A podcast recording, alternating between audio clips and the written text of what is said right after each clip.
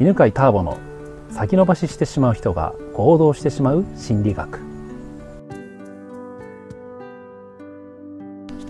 こんにちは。こんにちは。またまたお邪魔してしまいました。はいいらっしゃいませ、えー、今日もですね八ヶ岳にある、えー、犬飼ターボさんのご自宅にお邪魔をしまして、はい、先延ばししてしまう大人たちを行動してしまう人に変身させる人間心理学についてお伺いをしたいと思います、うん、はいまたこのウッドデッキからこうゆったりとしたゆったりですね。気分で、えー、収録をさせていただいているわけですけれども、はい、このお庭大体どれぐらいの広さあるんですか？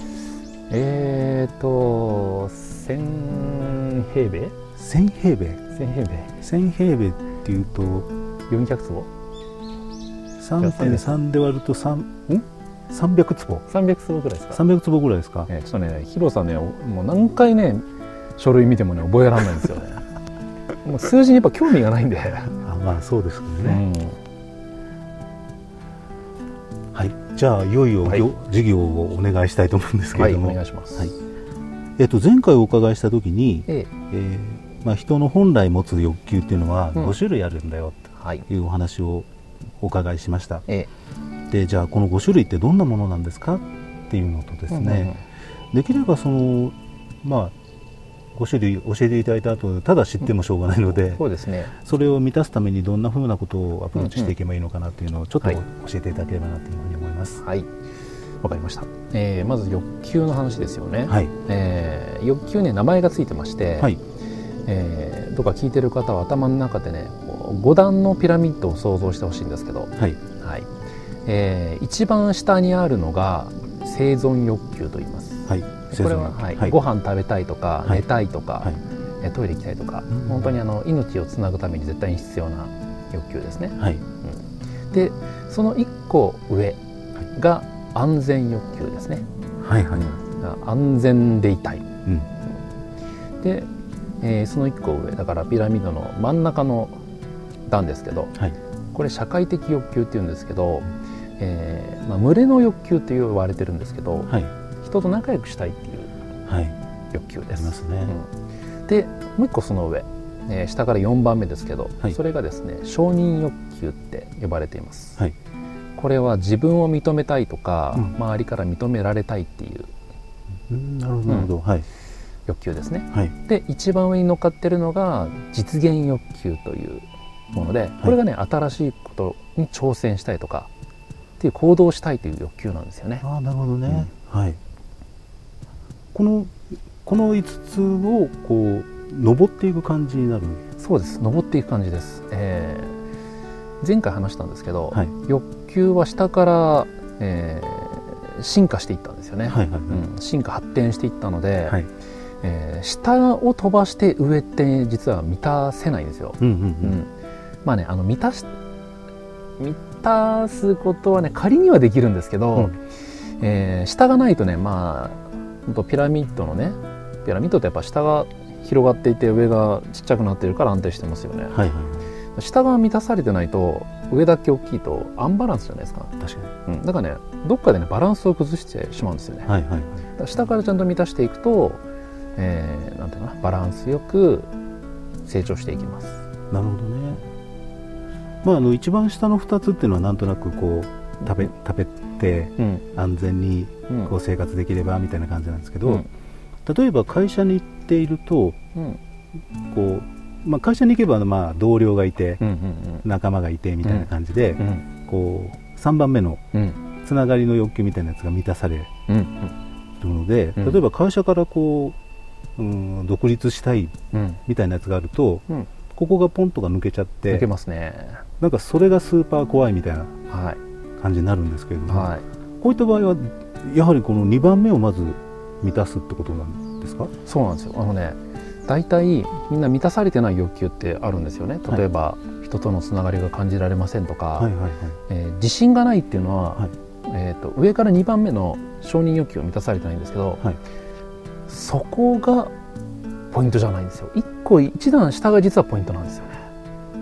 はあなるほど、うん、例えば人とつながり感じられていませんという人は、はいえー、いきなりつながりを感じるよりもまあ、まあそれで満たせることもあるんですけど、はい、多くの場合は一段下の、えー、つながりを感じてない人は一段下の安全安心が実はね満たされてないんですよ。なるほどそういうことなんですね。はい、でえっ、ー、とね満たされてるか満たされてないかじゃなくて問題はどれくらいかっていう話なんで、うんうん、えー、満たされ度合いが低いんですよね。うんなるほどね、うんあそうか完全に満たされていないわけではないそうなんですよ。で欲求っていうのは完全に満たされるっていうものが実はなくて、はい。えー、欲求自体ねもうどんどん深く満たせてしまうんですけど、はい、ある程度満たせば次がちゃんと出てくるんですね。うん、で例えば、えー、つながり感じられてない人。の、じゃあ話をしましょうかね、はいはい、もうちょっと言いましょうか。じゃあつながり感じられてないってどういうことかっていうと仲間だと思えないっていう感覚なんですよね。うん、仲間とか。うんと、まあ、もっと深く言えば自分と同じような存在として相手を感じるってことなんですけど、はい、えー、誰でもね例えば話しかければ相手は「こんにちは」って言えばね、まあ、知り合いだったら「こんにちは」って言い返してくれますよね。そうですね、うん、でもどんなに会話をねしてもなんかどうもなんかそうそう分かり合えてないとか、はい、うん、仲良くなれてない感じがする時ってあるじゃないですか。ありますね。うん、えー、話すこととつながり感じることって別なんですよ。うんうん、で今ねこの社会で生きてる人たちってたくさんの人と毎日会いますよね。はい、お店で買いに行けば人がいっぱいいるし、はい、えー、会社に行けば同僚がいるしで友達と約束すれば友達がいるし。うんでもみんな寂しく思ってるじゃないですか。そうですね。それは社会的欲求がちゃんと満たされてないんですけど、うん、えー、それはねその一段下のね安全欲求が満たされてないんですね。うん、でこんな感じなんです。えっ、ー、とねつながりを感じるためには、はい、自分を出さないとつながり感じられないんですけど、はい、えー、安心感じていないと自分が出せないんですよねそれはそうです。怖いもんですよね。怖いですよね、はい、否定されそうで。そうですよね。そうなんですよ。だからね、えっと、まずね今自分は安全なんだって。で安全っていうのはね誰から、誰かに殺されるとかそういう安全のレベルじゃなくて、はいはい、もっとね心のレベルの話で、はい、安心感なんですよね。あなるほどね、うん、私はどう振る舞ってもこう自分が言ったことでも、えなんて攻撃されないとか、うんうん。うんえー、否定されない、はい、否定されないですかね、はいはい、否定されないっていう安心感があると自分をさらけ出してで人と本当に心からつながれるようになるんですよ。なるほどね、うん、でみんなねみんなねそこの安心感が足りないから自分を出せなくて、うん、で言葉が表面だけの例えば天気の話とか「い。い天気ですね」みたいな。そうですね、うん、みたいな。仕事の話とか。しますね、うん、最近仕事どうとか、うん、それくらいのこう表面的な話で自分の気持ちとかをまでつながりを感じてないから。だからみんな社会的欲求が満たされてない。孤独を感じている状態になってるんですよね。まあ、会社には行って人はたくさんいるし知り合いはいるけど、でもなんとなくこう受け入れられてないみたいな感じ。そうそうそうそうでそれが結局はその下の安心の欲求が満たされていないっていう状態なんですね。そうなんですよね、うん、でも例えば最近よくあるやつに自分を認めなさいみたいな、はい、あのこうよく見かけるんですけれども、ね、そうするとこのそれって2つ上ですよねこの安心から見ると。そうなんですよ。じゃあほぼそのいきなりこう自分を満たしなさいなんか言われても、無理。無理ですあ無理なんですね。本当に無理ですね。あの自分を認めなさい、はい、えー、自信を持ちなさい。なんていうのは、はい、えー、これかなり高度な話で、はい、相当欲求が満たされてないと自分を認めたりとか、うん、えー、自信を持つってできないんですよね、ね。うん、まずはね安心を感じるところからやったらいいんですけどこれでもじゃあどうやって安心感じたらいいかって習ったことないですよね。習ったことないそんな 誰にも教えてもらったことないみたいな。ですよね。はい。大体言うのはね、あの不安です不安だって言ったら大丈夫だよって言われるくらいじゃないですか、そうですね。よく言ってました。うん、言いたくなりますけどね。いい大事なのはね、自分自身が安心を感じる習慣を持つことなんですよ。うん、うん、で、えー、じゃあ例えばなんかすごい普通の人がパニックになるようなね、はい、状況でも「いや大丈夫だよ」って落ち着いてる人いるじゃないですか、はいはい、その人ってなんで落ち落ち着いてられるかなんですよね。うん、うん、ポイントはですね、はい、その人のねこう心の中のね独り言にあるんですよ。ほうほうほう。えー、まずパニックになる人はね、はい、うわ大変だって心の中でつぶやくんですよ。確かに。うわまずい大変だ。大変だ。どうしよう。やばい。やばい。どうしよう。どうしよう、うんでやっぱりその言葉を言うと焦るじゃないですか。焦りますね。それがね安心をこうどんどん下げてしまうんですよ、ね、なるほど。でもねゆったりねあの大丈夫だよって落ち着いてる人はね、うん、この状況はそんな最悪じゃないって。うん、うん。えー、もっと最悪があるよって。それに比べたら今って軽いもんだよって。いうのを瞬時に頭の中で考える人なんですよね。でもっとねそれ一言で言うとね、はい、何よりマシかっていう考え方なんです、ね、何よりマシかと考えてみると。そうです。最低最悪の状況に比べたら今はマシだって考えるんですよね、はい、例えばなんか仕事ですごいミスするじゃないですか。はいはいはい。でうわまずい。これ責められると思うと怖くなるんですけど、はいはい、いやいやいや死ぬよりマシでしょって。まあそうですよね、はい、多少ミスしてもこうなんか会社だったらいきなり退職にはならないですね。ならないですし何億の借金背負うわけじゃないんで。あそれはそうですね。いくら損失出しても会社の損失ですもんね。ですよね。だから億の借金背負うよりましたって思ったらね、安心できるわけですよね、うん、別にどうってことないですね、うん、でそうやってそうそう。そうやって、ね、自分をねこう安心させる独り言の習慣を持ってるんですよね。なるほどなるほどね。私あの大きなことが起こると、うん、いつもこの最悪のことをまず想定してみるみたいな。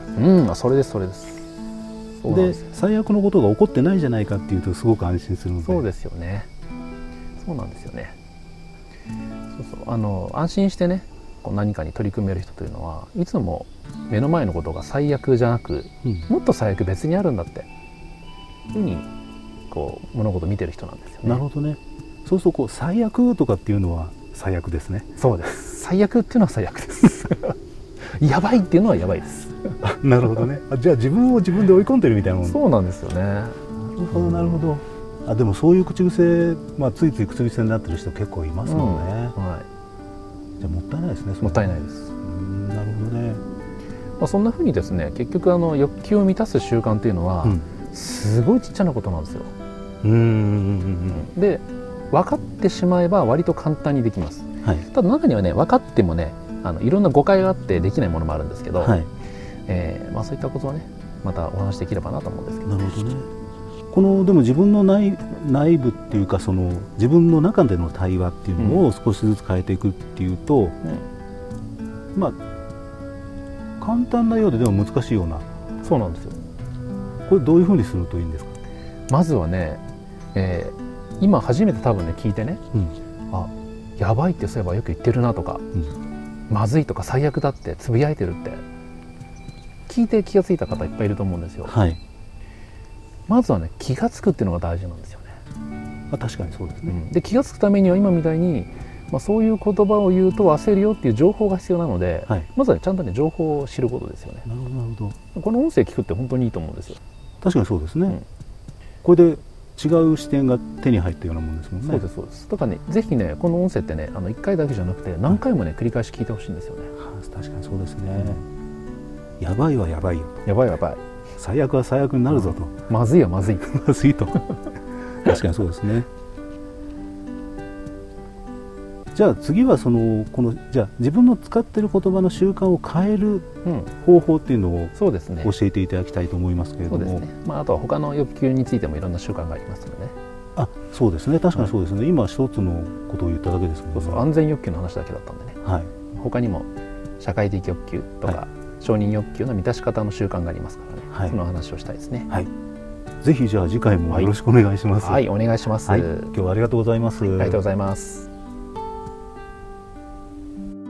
この番組は犬飼ターボ、ナビゲーター竹岡義信でお送りしました。